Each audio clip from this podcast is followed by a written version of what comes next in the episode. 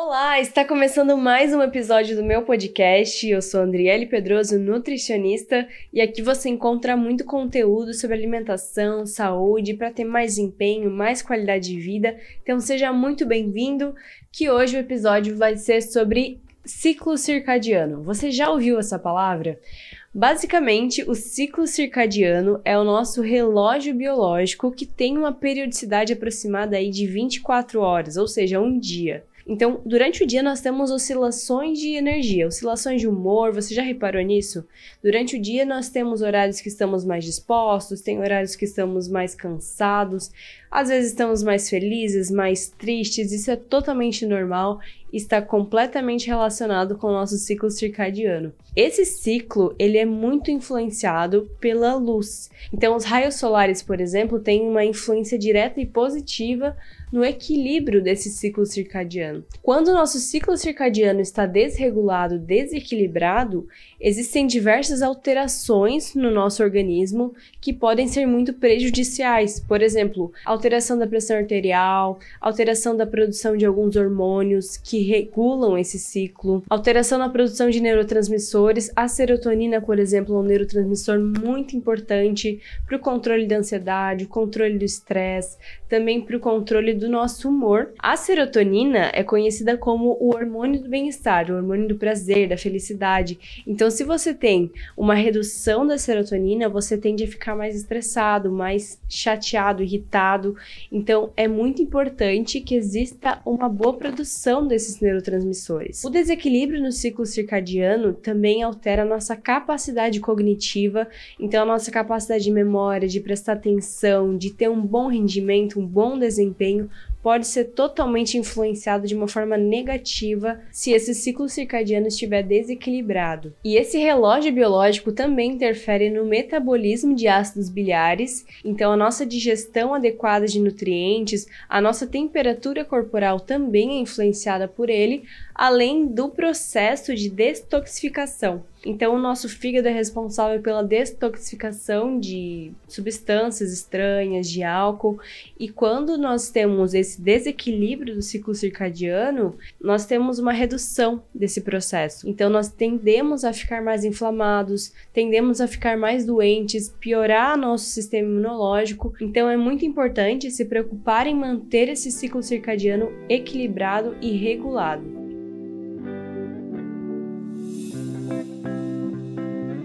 Então, para explicar um pouco melhor sobre o que é esse relógio biológico, basicamente durante o dia nós temos diferentes hormônios que são liberados na corrente sanguínea. Então, por exemplo, no período da manhã, nós temos uma alta liberação de cortisol. O cortisol é o famoso hormônio do estresse. Então, por esse motivo que muitas pessoas acordam estressadas. Se você acorda irritado, pode ter certeza que a culpa é do cortisol. Brincadeiras à parte, mas isso é verdade o cortisol tem uma influência direta no nosso humor. E durante a manhã nós temos um aumento desse cortisol, principalmente até as 8 horas da manhã. Então, se nós mantemos essa alta taxa de cortisol, nós tendemos a ficar mais estressados. Por isso que o café da manhã é muito importante para as pessoas que são muito ansiosas, são muito preocupadas, irritadas, porque o café da manhã, em especial alimentos ricos em carboidratos complexos, como por exemplo frutas, o pão integral, alimentos ricos em fibras, vão fazer com que você reduza essa taxa de cortisol no sangue. Em um ciclo circadiano equilibrado, nós tendemos a aumentar durante a manhã e reduzir durante o dia esses níveis de cortisol. Agora, a serotonina, que é o hormônio do bem-estar, hormônio do prazer, como eu já tinha citado anteriormente, vai aumentando durante o dia. Então, nós tendemos a ficar mais felizes, mais dispostos, bem-humorados, por conta desse aumento da serotonina. A serotonina vai aumentar durante o dia e reduzir durante a noite, para que então aumente os níveis de melatonina, que é o hormônio do sono. É o hormônio que vai sinalizar para o nosso corpo que está na hora de dormir. Então, se você tiver um desequilíbrio nesse ciclo circadiano, várias alterações podem ser geradas, inclusive no apetite, pode sentir mais fome, humor, pode ser abalada, a pessoa fica mais estressada.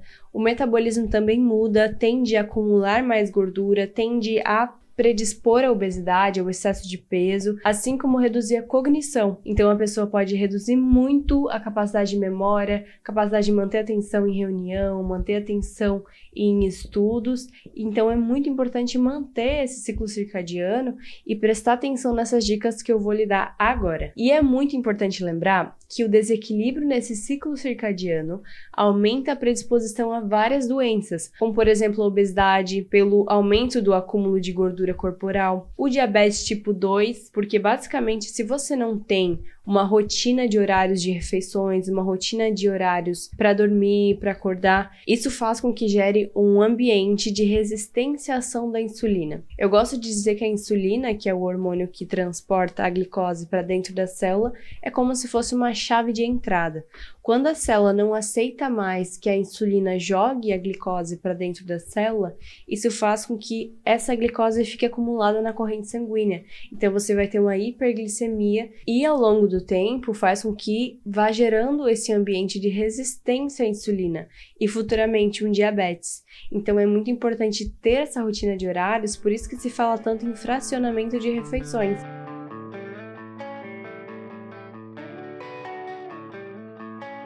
Claro que isso é muito individual, tem pessoas que podem fazer três refeições no dia, duas, quatro, enfim, isso é muito ajustável conforme a rotina do dia.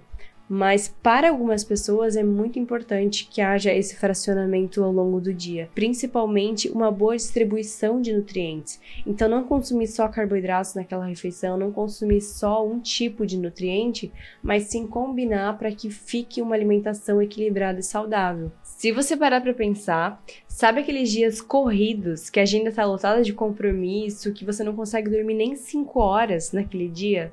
No dia seguinte, se você reparar, vai estar com muito mais fome. Isso é totalmente normal, porque existe essa alteração do ciclo circadiano. Então, quando nosso ciclo está desregulado, desalinhado por conta dessa privação de sono, existe um aumento da liberação de um hormônio chamado grelina e a redução do hormônio leptina. A grelina é considerado o hormônio da fome e a leptina o hormônio da saciedade. E eu acho importante lembrar que a leptina é liberada pelo tecido adiposo. O tecido adiposo é nosso tecido gorduroso, é a gordurinha localizada mesmo. E essa gordura, ela tem também uma função endócrina, tem também uma função importante de liberar a leptina, que é o hormônio da saciedade. Então, quando nós nos privamos do sono, no dia seguinte vai ter uma redução desse hormônio leptina. Então, você vai se sentir menos saciado, vai se sentir mais fome. E com essa vontade, essa necessidade de compensar essa noite mal dormida com o excesso de calorias. E isso se torna um ciclo vicioso se você tem o costume de dormir muito pouco. É considerado ideal dormir de 7 a 9 horas por noite. Então, abaixo desse mínimo de 7 horas já é considerado uma privação de sono, um sono insuficiente. E um hábito que atrapalha muito o sono é o excesso de telas e luminosidade antes de dormir. Então, existem estudos que relatam que a exposição a telas luminosas duas horas antes de dormir pode suprimir a liberação de melatonina, que é aquele hormônio que eu citei como hormônio do sono. Então, se você tem o costume de mexer muito no celular, no tablet, notebook, ou mesmo assistir televisão antes de dormir, pode ter certeza que isso vai predispor à insônia, vai piorar a qualidade do sono. Então, o ideal, se você for utilizar essas telas, é que reduza a luminosidade, reduza o grau dessa luminosidade, ou então utilize aplicativos para deixar a luz menos branca e mais amarelada.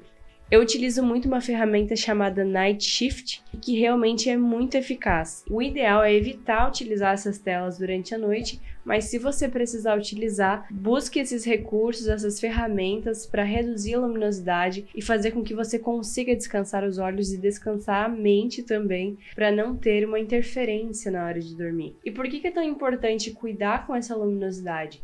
Por conta da melatonina, como eu tinha citado. E quando você utiliza muitas telas luminosas antes de dormir, isso faz com que reduza esses níveis de melatonina e aumente a chance de ter insônia e ainda mais estresse no dia seguinte. Então, se você lembrar aquele dia de trabalho depois de uma noite mal dormida, provavelmente vai lembrar que nesse dia você não teve um dos melhores rendimentos, porque nós não conseguimos descansar. Quando não tem bons níveis de melatonina, nós não conseguimos ter um sono reparador. Então, por isso que é tão importante importante cuidar com as telas luminosas e não só as telas, mas mesmo as luzes da casa. Se você tiver luzes amarelas, o ideal é deixar essas ligadas e as luzes brancas, as luzes mais azuladas, desligadas